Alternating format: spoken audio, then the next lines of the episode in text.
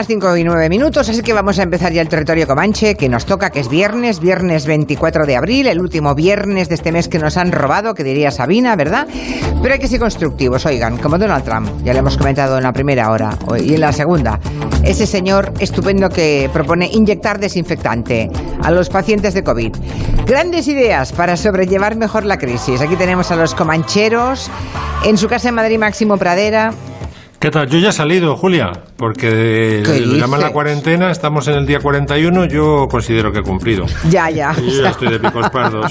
Claro, que, no, que lo hubieran llamado la sesentena. Ya, ya, ya. Perdona, pero le llaman cuarentena hasta cuando son 14 o 15 días, que es una cosa que a mí me chirría, pero que, bueno, porque le vamos a hacer.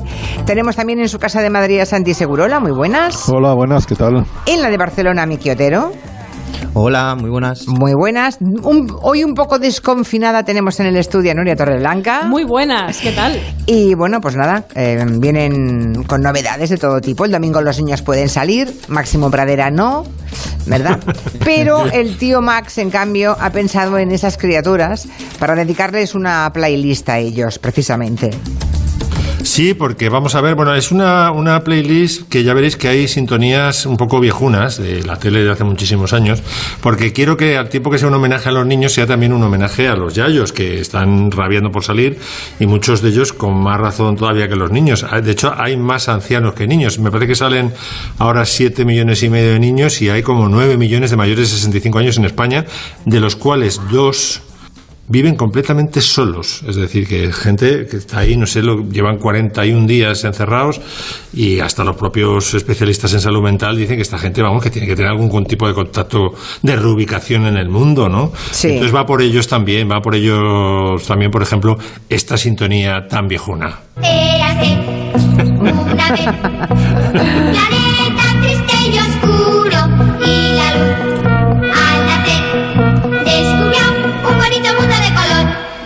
Todos hemos estado enganchados, yo creo, a Eres una vez el hombre, ¿no?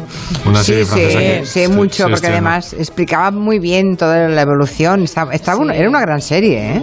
Era cojonuda, era cojonuda. De hecho, eh, recuerdo que se emitía en televisión española, empezó a emitirse en el año 78, me parece, en televisión española, y eh, al día siguiente o el domingo siguiente ya tenías en los kioscos el VHS con el episodio, ¿sabes? Porque es que hacía, hacía furor en la población española. ¿VHS en el 78, Max?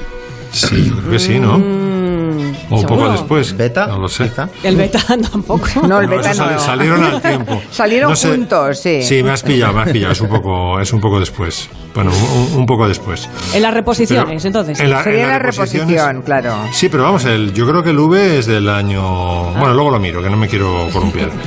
Y pues será, del año, eh, será del año en el que había videoclubs y en el año 81-82 ya empezaba a haber videoclubs, ¿eh?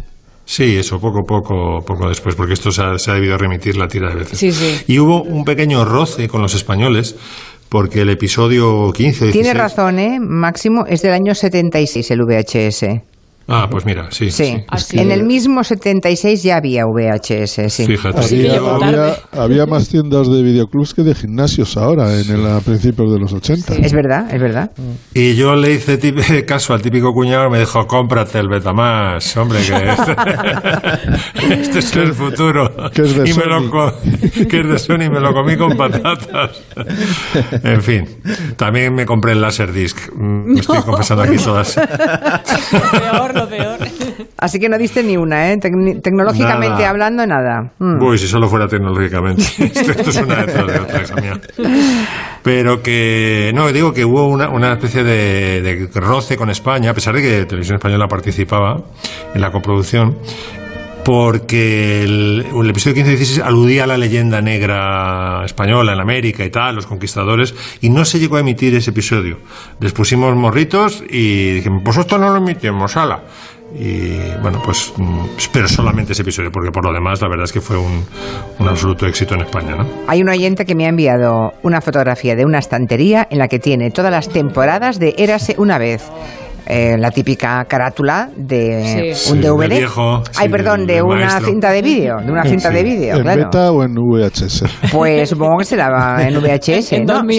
no, supongo no, lo pone VHS, sí. A ver, que luego, eh, vamos a ver, yo creo que hoy vas a, bueno, cuando abran la sección de discos o de, de cine, vas al corte inglés y te lo puedes comprar todavía en DVD, ¿eh? El una vez en Londres. Esto ha sido una cosa impresionante el éxito que tuvo.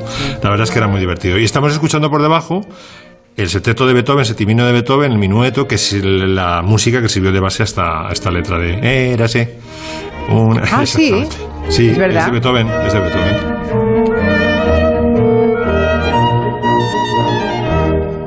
Siguiente canción infantil viejuna. A ver. Mono, mono. Mono, mono. Mono, mono.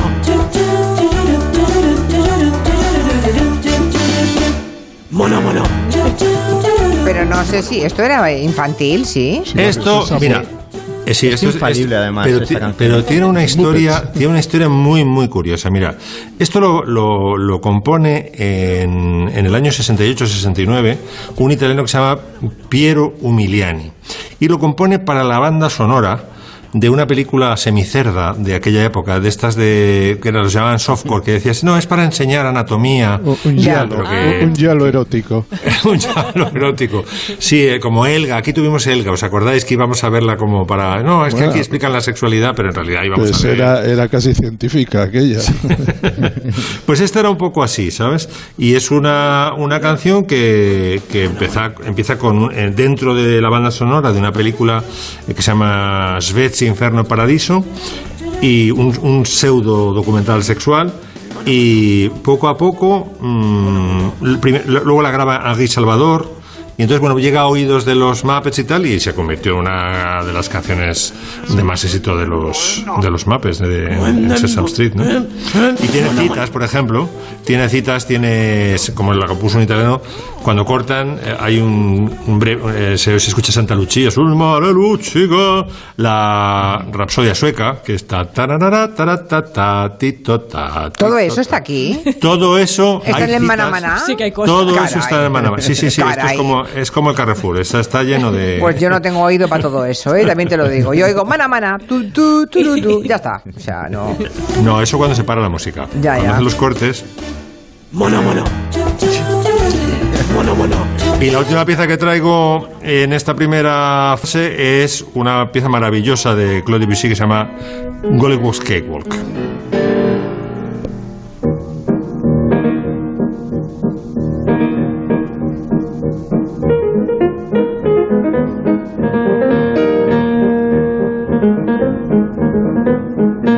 Música saltarina, ¿no? Una música saltarina, sí, es que en realidad lo podríamos traducir como el ragtime de la muñeca Hollywood, que era una muñeca que estaba muy de moda a finales del siglo XIX, que la, la concibió una una, una diseñadora, una, una, cartunista americana, eh, que al final ella parió el muñeco y junto con la madre, pues acabó escribiendo los cuentos de esa muñeca negra, que era una muñeca muy, rara, negra, con labios rojos, y en fin, y que hizo furor. Luego se la, apropió, se la apropiaron los fabricantes de juguetes sin pagarles derechos a la, ni a la madre ni a la hija. Y terminó siendo el logo de una mermelada esta muñeca. El logo de una mermelada. Era la Mariquita Pérez, pero de allí, ¿no? Ya. Y entonces estaba tan de moda que Debussy a su, a su niña de tres años por entonces, eh, Shushu se llamaba la niña, pues le hizo, le hizo esta, esta pieza junto con otras cinco que van dentro de la suite, eh, el rincón de los niños. Por cierto, hay un encargo que nos hace un oyente, a ver quién se lo quiere adjudicar, el que se lo quiera quedar, que lo diga. Yo, yo, yo se lo adjudico. Guillermo nos dice que un día deberíamos explicar por qué triunfó el VHS y no el beta. Y dice, ¿os gustarán los motivos? ¿Alguien se quiere adjudicar el tema? Bueno, yo, creo, yo, creo que tú, Max, está, ya que lo has empezado.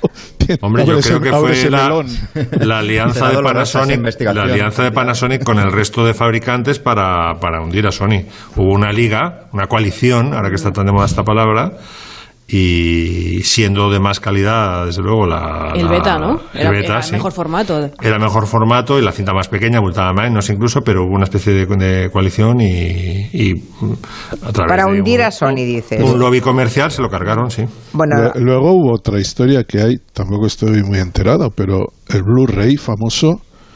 Esto también salió como una... Ya sé que hay, que se pueden encontrar muchas cosas en Blu-ray, pero no tuvo el exitazo que se esperaba, ¿no? Mm, yo diría que no del todo, no, no. Bueno, pues no sé si Guillermo Barral se da por satisfecho con esta explicación y si no que vuelva a escribir, que yo lo encargo para otro día. Porque os queréis sacar el tema de en medio con una cosita que sabéis de nada. Y seguro que esto tiene más recorrido, pero bueno. Que nos ha pillado sin hacer los, deberes, hombre. Somos un atajo de sin papel. Pero por eso, pero por eso yo lo encargaba para otro día, pero no, no, os habéis lanzado en plancha. Bueno, pues vamos a ver si es por eso o no. Ya que hemos hablado de, de los estragos de la falta de peluquería en nuestra vidas tantas veces en el programa, desde que estamos así confinados. Eh, la verdad es que hemos Sin finados, se dice ahora, Julio. Sin finados. Sí, porque esto no tiene fin. Ya. O, confitados también. también. Bueno, ¿Cómo, aquí... cómo, Santi? Confitados. Confitados. Confitados en vez de confinados. Vamos a salir de aquí. Nos han contado los oyentes todo tipo de historias y anécdotas de destrozos capilares, de los trasquilones, luego ese dolor emocional que han sentido muchas personas cuando el tinte se ha puesto de un color no documentado hasta ahora en la especie humana, que también les ha pasado. El caso es que Santi Segurola quiere analizar los efectos sociológicos de los pelos que llevamos. No, primero eh, los míos. Que es que recuerdo que hace un mes me preguntaste por eso y no te di ni bola. O sea, este, este el pelo, ¿qué importancia tiene? Y ahora ves que tenía razón. Y ahora, ahora me está, está saliendo una melenaza que ya no puedo controlarla y, y me estoy preguntando como eh, hay que tener en cuenta que durante mucho tiempo, a principios de los 60, cuando salen los Beatles, sin tener melena, simplemente por tener el pelo un poco más largo del normal y flequillo, eran considerados como activistas casi, que eh, tenían que estar prácticamente apartados de la sociedad. Melenudo era un término absolutamente eh, desagradable para incluso Santi incorporaba en el nodo incorporaba al, lenguaje oficial no y los cuatro melenudos actuaron en las ventas. Sí, sí, pero era, un melenudo con asterisco además no con muy mala baba. Y, y, y la verdad es que esta esta reclusión va a poner va a poner a, la melena en digamos en la cima de, la moralidad. El que no, el que salga de esto sin melena solo se le permitirá si se ha pasado la maquinilla porque todos los demás van a quedar moralmente muy por debajo de aquellos que salgamos con unas greñas de campeonato. La greña va a ser ejemplar. Pero tú, tú además Santi tú tienes el pelo liso. Lisísimo. O sea, tú debes llevar todo el mechón encima de la cara. porque los que tienen el pelo rizado todavía, mira, le ponen un... Pero tú debes tenerlo... yo tengo muy pocas cosas, pero pelo bastante. Y además se me, tengo flequillo, que ya es lo peor, y muy liso. Entonces, ahora mismo tengo una cortina francamente horrible. No sé qué hacer con ella, pero esta es mi vida. Tú... hago una, coleta samurai hacia atrás. Claro, y un clip aquí en el lado, Santi. Te pones el clip. Eh, no lo sé. me tendré que poner choris por toda, por toda la cabeza. Con las chicas que tienes en casa, no me digas que no tienen una horquilla con una flor o algo, mono. Pero es que ya lo has dicho tú, cuando tienes el pelo muy, muy fino. ¿Qué me vas a contar, eh, querido no mío? No hay manera de que, de, que se sostenga nada, es un desastre. Y la verdad es que he estado mirando alguna Claro, una cosa que desde durante el confinamiento, desde luego Max, y eh, todos nosotros hemos hecho seguro listas de, en Spotify porque no hay, porque te aburres. Si empiezas a hacer listas, yo por lo menos de cualquier cosa. Y de repente he dicho, bueno, voy a hacer alguna lista de canciones referidas al pelo. La verdad es que hay menos de las que yo pensaba, menos de las que yo pensaba, o no tan buenas como yo pensaba y digamos que hay referencias eh, muy escasas en comparación con canciones referidas al sol, la lluvia o la luna. Eh, y he decidido que había que poner una en honor del pelo y la primera que se me ocurrió ha sido la de América, la System Golden Air, que finalmente también tuvo una versión disco. Así que si Quintanilla está Venga, vamos allá, ahí está. ¡No quiero verle más chupagomas! ¡Melenudo! ¡Alto! ¡Ye, ye! Well, I tried to make it Sunday, but I got so damn depressed that I set my sights on Monday.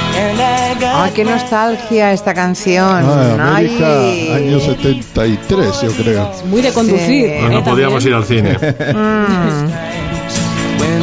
La hermana de la melena dorada. Sí.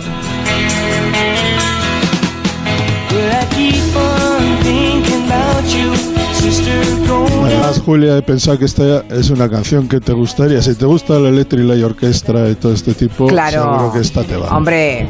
No es Leonard Cohen, ¿eh? Ahí le han dado, no. Ahí le han dado.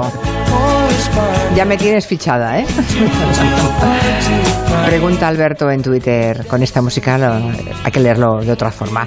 ¿Se sabe cuándo abren las peluquerías? Porque mi mujer amenaza con cortarme ella el pelo.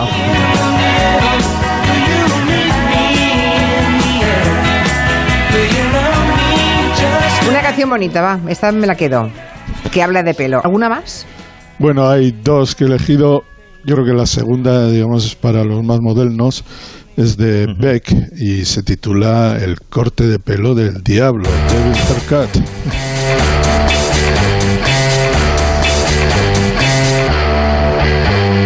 Something's wrong cause my mind is fading And everywhere I look there's a dead end waiting Temperatures dropping at the rotten oasis Stealing kisses from the leprous faces Es un memo mental melenudo musical.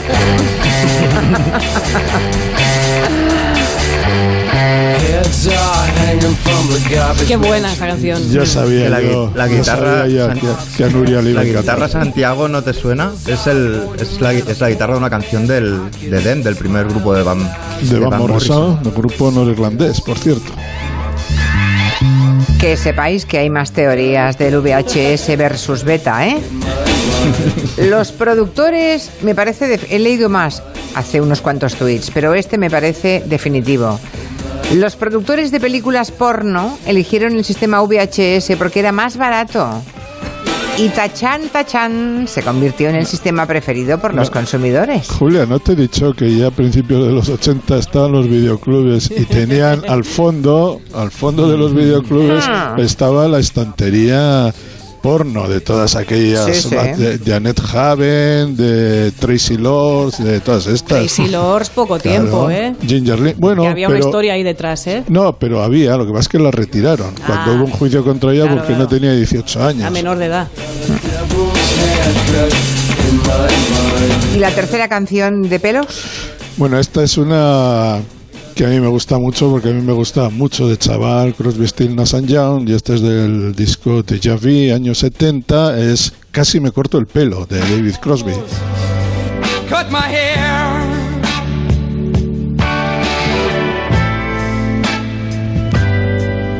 It happened just the other day. It's getting kind of long. I could have said it wasn't my way.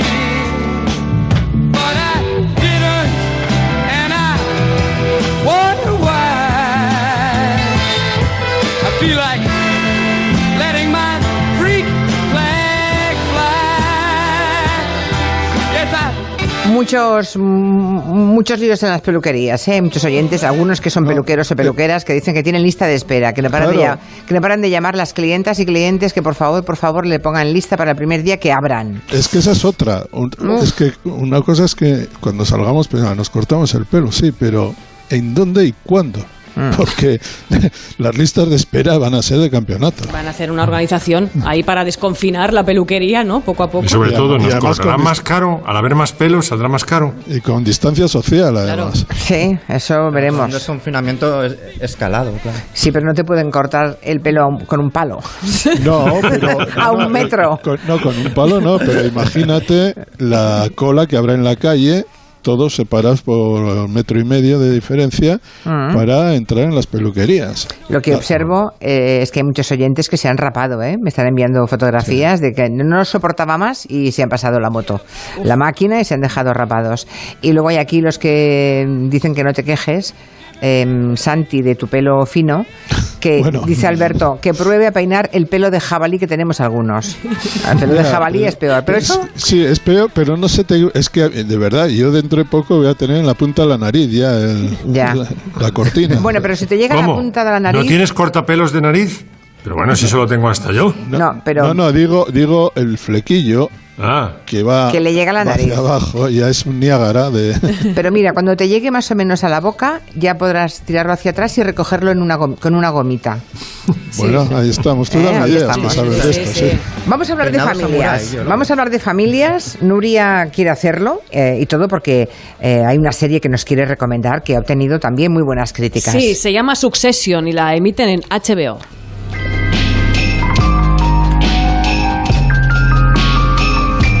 Que tiene esta sintonía que, que es fascinante. Cuando Sí. llevas dos temporadas te quedas hipnotizado con esta sintonía instrumental, ¿no?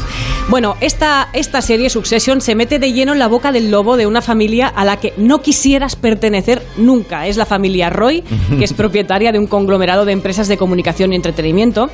El patriarca se llama Logan Roy y está preparando, después de un incidente, digamos que piensa en preparar ya la sucesión, a ver quién va a sucederle en esa empresa, y ya la pelea por el poder entre sus cuatro hijos es una merienda de hienas. Es una cosa... Es una mi- familia maja, digamos. Oh, No, son Vale. malísimos empezando por majísimos, empezando por el patriarca. Sí. Menudo, menuda prenda. Brian Cox. Bram- Brian Cox, sí, sí, es una serie. No, es verdad, hay gente que no la aguanta por la agresividad que tiene esta familia. O sea, no hay sangre, aparentemente, pero son tan violentos unos con otros que, que hay gente que tira para atrás, ¿eh? que dice, "Uh, Ya, ya. esto no sé yo si voy a ver tanta maldad. Y el peor. Como la idea eh, esta de... Y el peor no es uno de los Sí, sí. Mac- un, un hermano de Macaulay.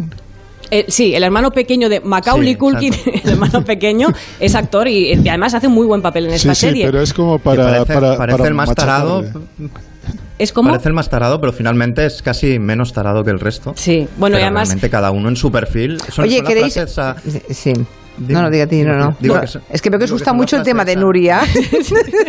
Pobre Nuria. ¿Quieres callaros ibas a decir? He dicho, justo he dicho llenas y mira, habéis hecho acto de presencia. Y digo, no, está muy bien, no, me gusta mucho que, que tenga compañeros que han visto la serie así me apoyáis. Bueno, Claro. Tiene mucha base shakespeariana, porque todo el mundo la compara un poco con el Rey Lear, y hay, dicen, otras familias que han inspirado esta serie, por ejemplo, los Murdoch, dueños de The Times, Fox News, The Sun, los Trump, por supuesto, o los Hearst, que estaban retratados ya en Ciudadano Kane.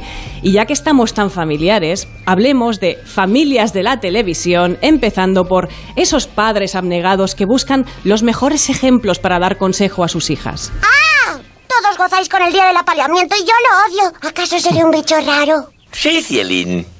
¿Y qué puedo hacer? Comprimir tu rabia hasta convertirla en una amarga pelotita y soltarla en el momento adecuado. Como el día que te hice al árbitro con una botella de whisky. ¿No te acuerdas? Sí. Cuando papi atizó al árbitro. Sí.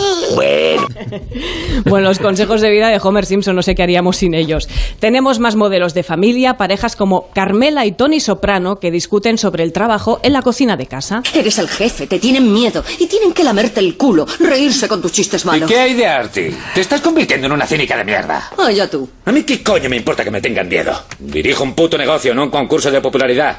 Oye, que además pertenecer a la mafia no te exime, o sea, no nos hace distintos a todos nosotros, que, que tienen sus problemas y su corazón, ¿verdad, Santi? Nuria, te voy a decir una cosa. Ya que hemos hablado de las estanterías de cine porno, ¿sabías que la actriz que interpreta a Carmela Sí. es hija de una famosísima actriz porno? Eddie Falco, ¿es hija de una actriz porno? De Juliet Anderson, la Aunt Peggy.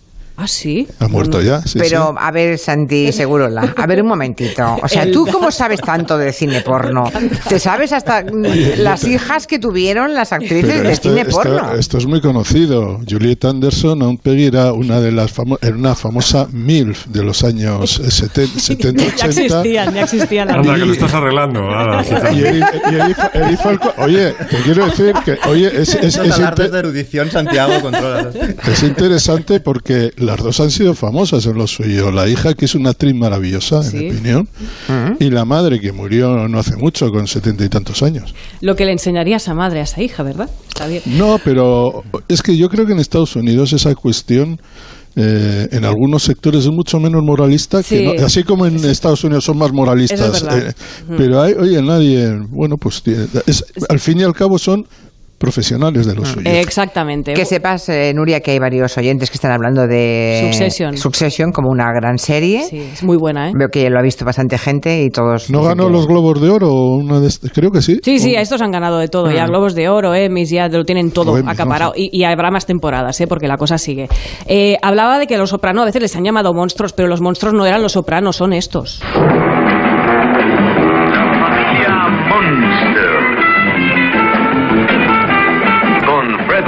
Como Herman. Herman. El doblaje latino es lo mejor. Bueno, aquí en mi generación se emitía los sábados dentro de la bola de cristal.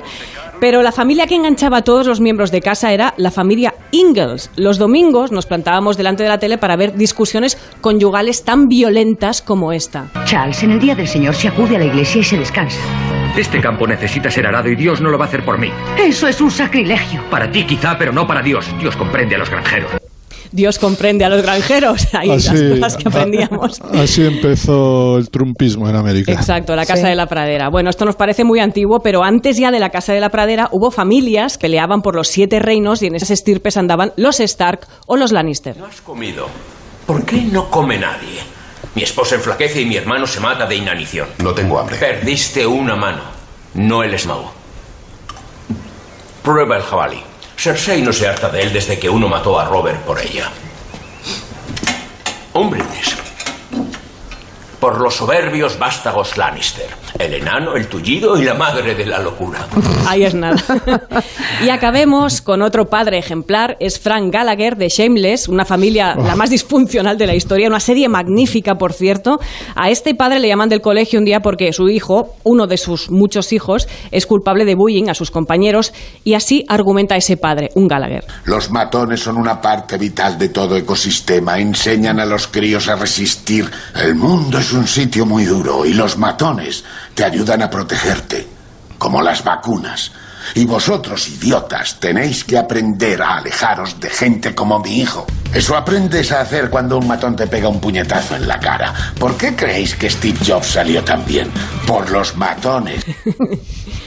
Oye, Nuria, ¿me deja recomendar una serie de familia monoparental? Por supuesto. Mr. Mercedes, Yo, basada sí, todavía no la he visto yo. Está bien. Brutal. Por aquí basada dice- en, en la novela de Stephen King. Mm. Dice José, eh, pregunta si, si Segurola es de los que se queda hasta el final de las pelis porno para ver si se casan y tienen hijos. Sí, dile, dile que sí, por supuesto. Espero siempre un final feliz.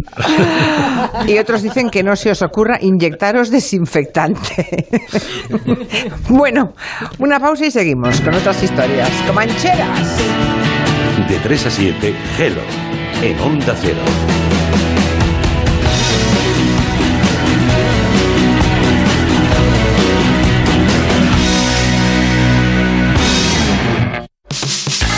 ¿Quieres tener la universidad en casa? En la Universidad Católica de Ávila puedes estudiar con un verdadero sistema de enseñanza B-Learning y las herramientas de aula virtual. Al igual que un alumno presencial, participarás en las clases en directo, podrás interactuar con los profesores y compañeros y consultar todo el material audiovisual. Consigue tu beca. Estudia con nosotros arroba ucabila.es. Hoy sí habrá risas, pero serán estas. Sí. Nos parecemos a Friends en las risas enlatadas. Vuelve Zapeando con nuevos programas. Zapeando Unplugged, íntimo. Zapeando. Nuevos programas. A partir del lunes a las 4 menos cuarto de la tarde en La Sexta. ¿Se cobra el paro tras un ERTE? ¿Qué es un permiso retribuido recuperable? ¿Se pueden rescatar ahora los planes de pensiones? Los abogados de Legalitas seguimos desde casa ayudando a nuestros clientes. Entra en Legalitas contigo y encontrarás la respuesta a las consultas más frecuentes que recibimos estos días. Y si prefieres hablar con un abogado, llama al 900 661 o entra en legalitas.com.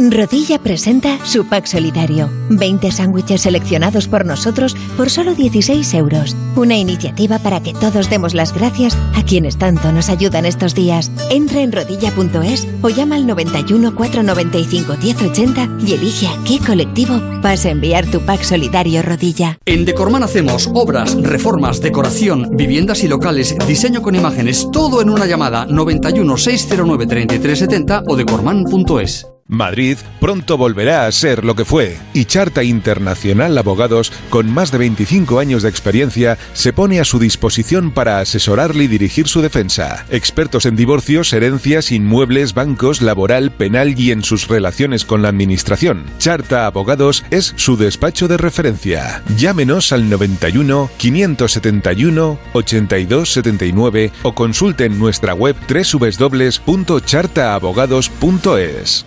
¿Tienes que quedarte en casa cuidando de los peques? ¿Te han recomendado no salir a la calle? Electrocasión. Tiendas Factory de electrodomésticos y muebles de cocina también por teléfono. En nuestras siete tiendas de Madrid y Toledo te atenderemos por teléfono igual que si estuvieras en la tienda. Ah, y por supuesto, te lo llevamos a casa. Somos los más baratos. Electrocasión.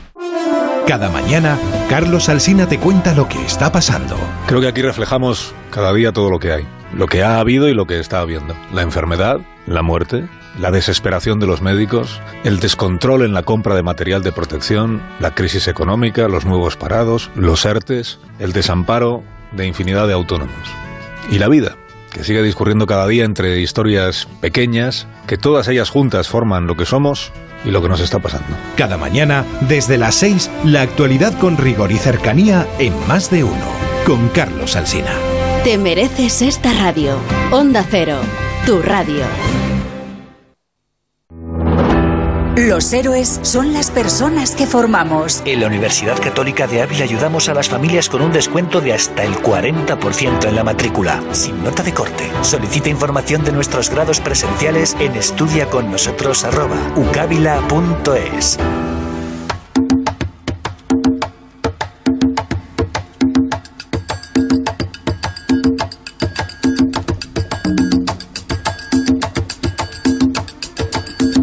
Las 5 y 40 minutos estamos en el territorio Comanche de todos los viernes a esta hora. Estamos con Santi Segurola, con Nuria Torreblanca, con Máximo Pradera y con Miki Otero, que quiere contarnos historia de una canción que es como un himno generacional, ¿no? Hay uno de esos himnos que ya está a punto de cumplir los 25 y tiene una intrahistoria tan fascinante como lo del VHS y el beta.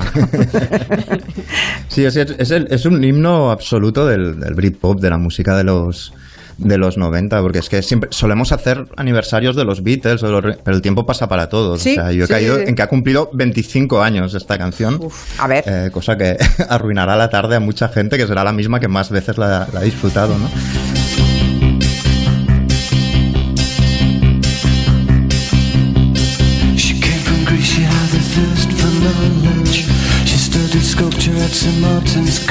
La canción Come On People de, de, Pulp, que es un himno absoluto de, bueno, de un montón de cosas, pero, pero sobre todo, si partimos de la sinopsis, es la historia entre un chico de clase obrera, básicamente que se pilla de una pija de origen griego, que es un tema muy clásico esto, ¿no? O sea, es como Últimas tardes con Teresa de Marseille o El rojo y negro de Stendhal. En las novelas O El amante bilingüe. Eh, o el amante bilingüe. Es, bastante habitual lo de que el, chico de clase obrera se enamore de la, de la rica, ¿no? Y entonces él lleva, en la, durante la canción lleva esto como mucho más allá, porque en el personaje de la canción, esta chica griega, de repente llega el primer estribillo y le dice, no, no, es que quiero dormir contigo, o sea, quiero irme contigo a la cama pero la razón para irse a la cama es porque le pica la curiosidad, porque no ha visto a pobres apenas. Porque, porque a ver cómo lo hace un obrero, ¿no? De clase baja. a ver cómo lo hace. Exacto, vendría, vendría a ser esto, ¿no? La canción está basada en Jarvis Cocker, en el cantante de, de Pulp, el que la compone. Pero sobre todo durante estos 25 años la gente se ha preguntado quién era eh, esta chica de origen griego millonaria y el rumor, digamos, más asentado, aunque no verificado del todo, es que es la, esposa de Varoufakis, del líder de, la izquierda griego. Te lo juro, ella es griega, coincidió un año, creo que fue el 88, en la misma escuela de arte que Jarvis Cocker y es bastante agraciada, con lo cual eh, no, no, lo han confirmado ninguno de los dos, aunque se le ha preguntado incluso a Varoufakis, pero el bueno, padre también, ¿eh? el padre, el padre tenía mucho éxito entre las chicas, entre las señoras. Varoufakis. Exacto, exacto. Hay una, Manuel Vicen me dijo que la Merkel está, un día me lo dijo, ¿eh? que la Merkel estaba loca por, por Varoufakis por esa pinta de cabrero griego que tenía. A ver, Varoufakis ya es un, nombre que sugiere sexo un poco, ¿eh? Varoufakis, o sea, no. Estoy de acuerdo. Pero bueno, pero vamos a ver, lo que no sabemos es quién es la chica. Esto degenera otra vez hacia el porno, lo habíamos abandonado. Sí. qué tarde llevamos, ¿eh? Pero ¿cómo que porno? Estamos hablando de casarnos. El amor. Claro, exacto. Estamos hablando de amor. amor exacto. Simplemente. porno. Sí. Pero no sabemos quién es, no sabemos si realmente es esa, esa, mujer, no se sabe seguro. Sabemos quién era Jarvis. Jarvis era el típico tío de, de, barrio de clase obrera de Sheffield, que era la típica ciudad inglesa industrial, con mucha lluvia, con muchas casas de ladrillo visto con muy pocos dientes en las bocas de la gente, al menos a finales de los 80. Eh, y ahí, claro, él, él, y él no romantizaba la idea de common people, la idea de la gente normal, era su día a día, ¿no? Entonces él desde el principio, eh, desde que era un niño Jarvis, tenía algún familiar músico, por lo visto conocía a Joe, Cocker. Eh, y, entonces se encaminó hacia querer vivir, digamos, de su arte. Pero claro, era de familia obrera y tal, entonces tenía que trabajar para hacerlo. ¿no? Y entonces a los 25 años se va a esta escuela de arte, a la escuela de arte San Martins, pagándose la matrícula, trabajando en una tienda de segunda mano y allí él dice que en Londres por fin empieza a encontrar gente con dinero de verdad. Dinero de verdad es el que te pierdes un poco cuando intentas contarlo. O sea, es decir, cuando, cuando ya te lías con las cifras, ¿no? Eh, y, entonces empieza a conocer a gente muy pija, ¿no? Que es algo bastante habitual en la, en la música pop, ¿no? Eh, gente de clase obrera que de repente iba a, digamos, a desarrollar sus talentos y encontraba gente de mucho dinero. Hay un músico de la época, de la misma época que Jarvis, que es Brett Anderson de Sued, que es muy fan, un oyente, me acuerdo, que lo dijo un día, eh, que se enamoró de, de, Justin Friesman, que es otra cantante que conoció en una escuela de arte, y dijo, la primera vez que hablé con ella pensé que tenía que ir al logopeda. O sea, era tal el acento pijo que tenía ella, y nunca lo había oído él, que pensó que tenía que ir al logopeda. Bueno, pues se dan ese tipo de, de encuentros. Y Jarvis, en una clase de escultura y tal, conoce a esta chica griega, guapísima, que habla un poco raro también, como la otra, y en una pausa de la clase de escultura se van al pub y a la segunda pinta ella dice, quiero ir a vivir a Hackney, que es un barrio así más obrero, en Londres, para saber cómo vive la gente normal. Y a, Jarvis se le enciende la bombilla, que es esto de gente normal, ¿no? Y le parece fatal en realidad, porque es como hacer turismo de clase obrera, ¿no? Eh, y entonces dice, ya tengo la canción que estaba componiendo durante todos estos meses. Entonces va a la tienda donde había estado trabajando, a la tienda de segunda mano, de la que lo habían echado por un día que había faltado porque estaba con resaca, y compra un Casio lamentable de segunda mano, que suena fatal, donde eh, compondrá las primeras líneas de la melodía de Come On People, que me decía un oyente hoy en Twitter que se parece mucho a los amantes de Mecano, y es probable. ¿eh? Vamos a oír, a oír el esbozo de la canción.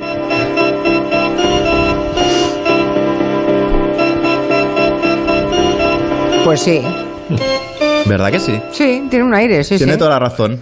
Bueno, pues hace esta melodía, se va con el Casio al local de ensayo y eh, con mucha euforia lo presenta al resto del grupo y el resto del grupo le dicen, esto es una bazofia, no va a triunfar nunca, olvídate de esta melodía, ¿no?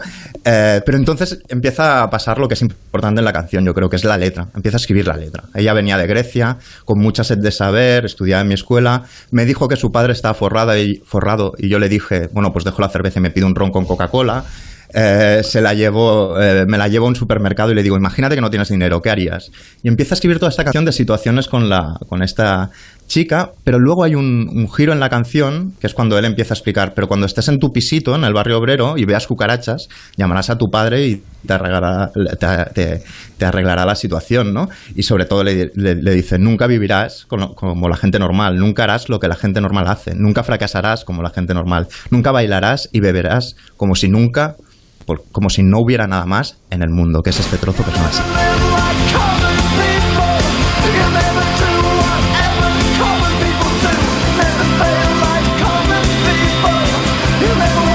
la canción ya, ya, ya suena bastante mejor, pero recordemos el sonido del Casio, que era horrible, la letra es muy buena, pero sonaba mal, y entonces se van al productor que arreglará la canción para que sea esta especie de cohete de canción que va subiendo sin parar, que es Chris Thomas. Chris Thomas es un productor que había, había producido esta canción, por ejemplo. God Save the Queen de los Sex Pistols o esta otra de los Pretenders.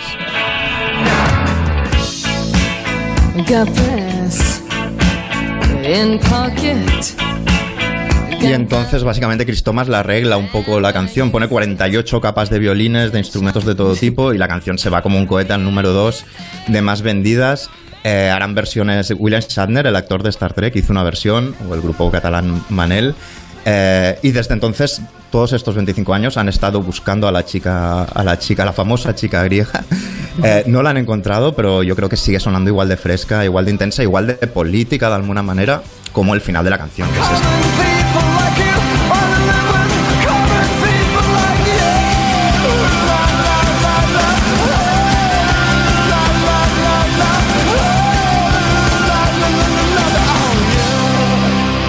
vamos a merendar un momentito, que ese momento aquí, muy buena conversación, aquí en el Comanche, todos a mar de bien, ese momento de que nos saques ese colacao yo y nos des una merendilla. Calentito hoy. ¿Sí? Sí, calentito. Bueno, es que está el Comanche caliente, el Por colacao eso. tiene que ser caliente también.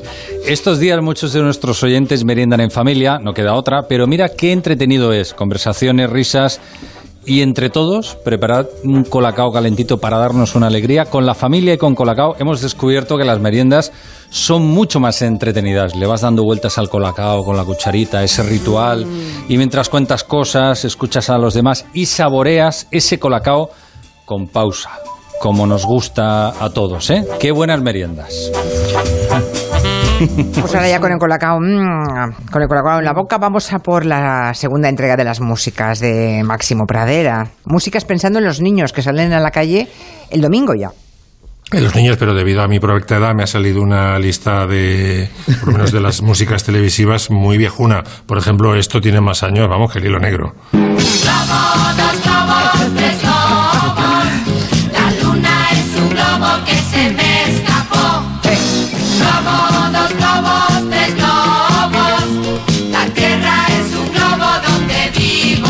¿Tiene historia la No sé. canción o no? Hombre, tiene una historia, bueno, todo el programa, es que esto es mítico, un globo, dos globos, tres globos, yo estaba tan enganchado como pude estarlo a Heidi o a Eras una vez el hombre o a todas las... eh, Me sorprendes, Max. Sí, no, oye, un globo, dos globos, tres globos era un gran programa. Además, No, tenía... no, es que yo me quedé con... Mi ¿Eh? último paso fue los dibujos de la Warner Brothers. Esto me tenía a mí absolutamente enganchado. Además, fíjate, se llama un globo. Bueno, la, la letra sabéis que es de Gloria Fuertes, la letra Sí. de la canción. Y entonces se llama un globo, dos globos, tres globos porque tenía. Era un contenedor infantil, tenía. eh, el, un globo era para los más pequeños, que era lo que veía yo, porque estaba Barrio Abrete Sésamo, que era lo que me gustaba. Luego. Esto en el año 74 ya, ¿eh? O sea, yo con eh, 17 o 18 años, lo que me gustaba era el globo pequeñito. Max, ¿vale? por favor. Luego dos globos para los medianos. ¿Eh? Dime, Miki. ¿Qué? En cuatro horas de programa llegaremos a Bob Esponja. No pasa nada. Y tres globos había ya uno para los para los adolescentes, ¿no? Y bueno, estaba la mítica, la no menos mítica María Luisa Seco, Manolo Portillo, La Casa del Reloj, ¿os acordáis? En fin, era fue un, un- un gran programa televisivo que a mí por lo menos me dejó... Huella, Huella. vale, vale. Ma- Segundo tema. Maxi, solo una cosa, pero de Valentina, locomotor y esto, ¿te acuerdas o eso no? Hombre, por supuesto, Ah, bueno, por vale, supuesto. vale. En mis viajes por lo, a lo largo y ancho de este mundo, eso era el Capitán Tan, sí, sí. Y ¡Que se me mueven los mofletes! Ese era eh, Locomotoro. Locomotoro, era fantástico. Conductor de todo menos del codo. El otro. Ya está, es que van saliendo resortes, ¿eh? Yo me lo sé de memoria, prácticamente. Bueno. bueno, ahora vamos a hablar de un cuento maravilloso cuya primera narradora, además, fue una mujer como la que traigo yo hoy aquí. En esta historia cada personaje está representado por un motivo musical determinado y por un instrumento diferente. El pájaro por la flauta.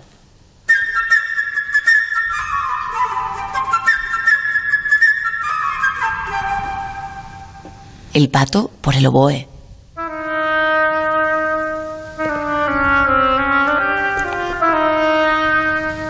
Pues Pedro y el Lobo. Pedro y el Lobo de un cuento de Prokofiev del año 36 que se lo encarga la directora del Teatro de Niños de, de Moscú, Natalia Schatz.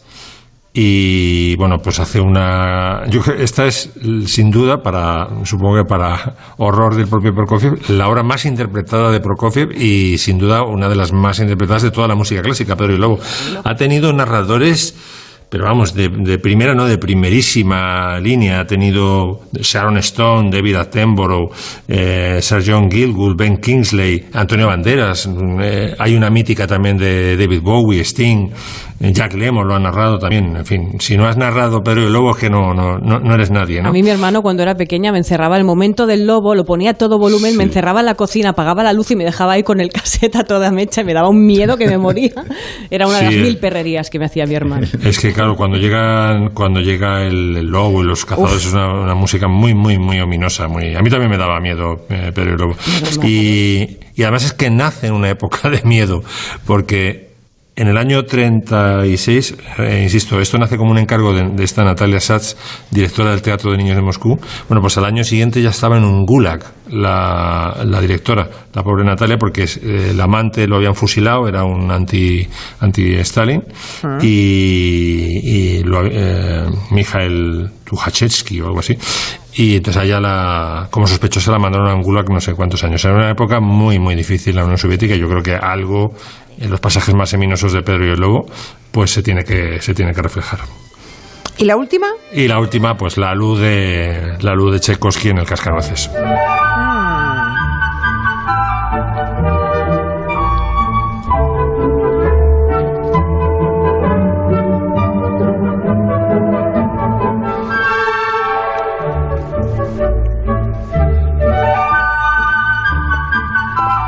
Esta es una, una música que se ha hecho sobre todo famosa en la suite que hizo, adaptó el propio eh, Tchaikovsky orquestal, ¿no? Se, hace, se ha hecho famosa como pieza de concierto, pero el ballet es el copón. Vamos, yo tuve ocasión de verlo hace poco por el Centro Dramático, por la Compañía Nacional de Danza, eh, una versión maravillosa y vamos, es un hace las delicias de niños, de adultos, de y de, de, de- de todo el mundo. Es un pedazo ballet que le encargaron a Tchaikovsky después del éxito de La Bella Durmiente y que fue acogido así como al principio en, en Moscú por los snobs eh, moscovitas bueno, sí, no está mal porque mm, dicen hay demasiados niños, queremos bailarines más adultos y tal.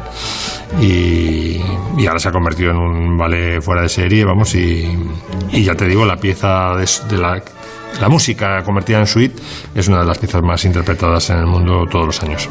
Con cierto recochineo pregunta Manuel si te acuerdas de boliche y chapinete. Claro. Vale. Yo de Vale. La respuesta es sí, perfecto. Antes de año, que año 65, por ahí, 66. ¿Pero eso es TV o es, te- es televisión? yo, yo no sé lo que es, lo han preguntado. Boliche, y Boliche, chapinete. Chapinete, sí, eran en dos personajes famosísimos a mediados de los años 60. Ya. Pero Yo de lo más viejuno que me Para acuerdo. eran para niños. ¿eh?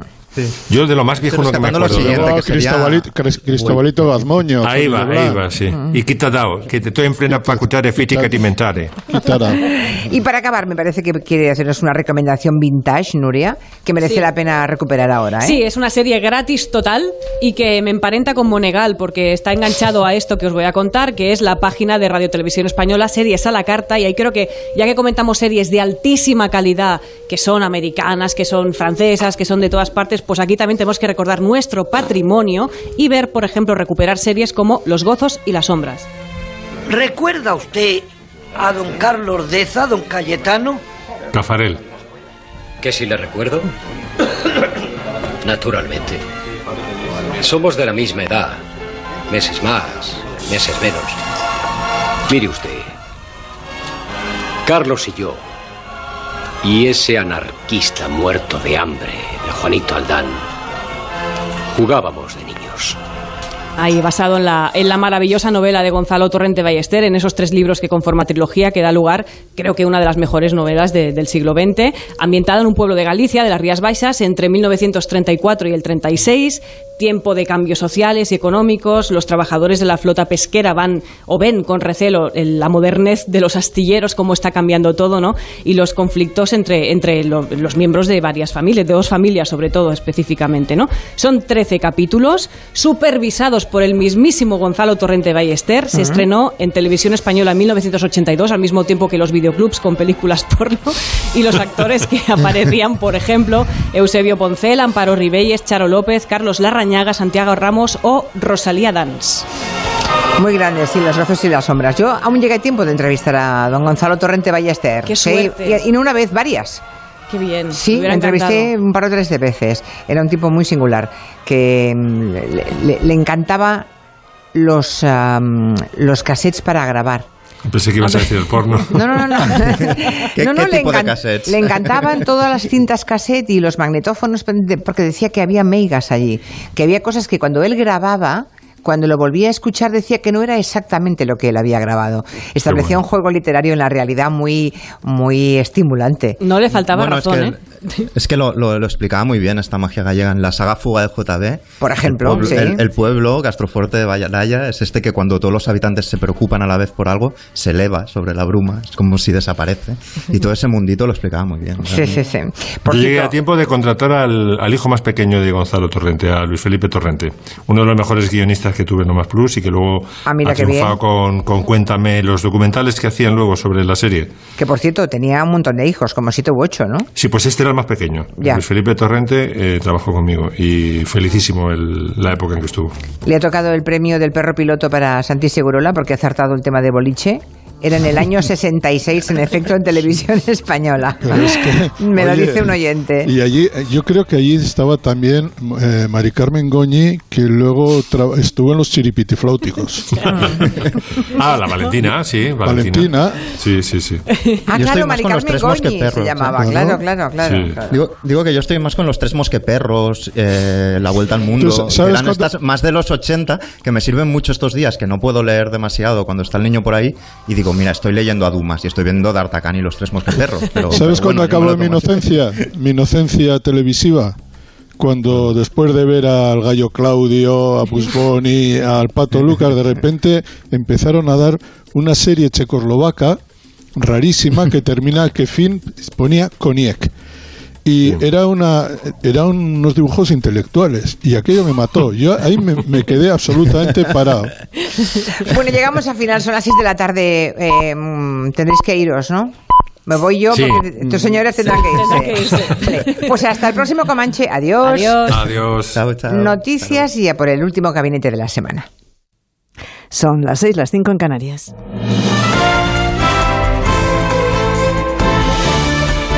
Noticias en Onda Cero.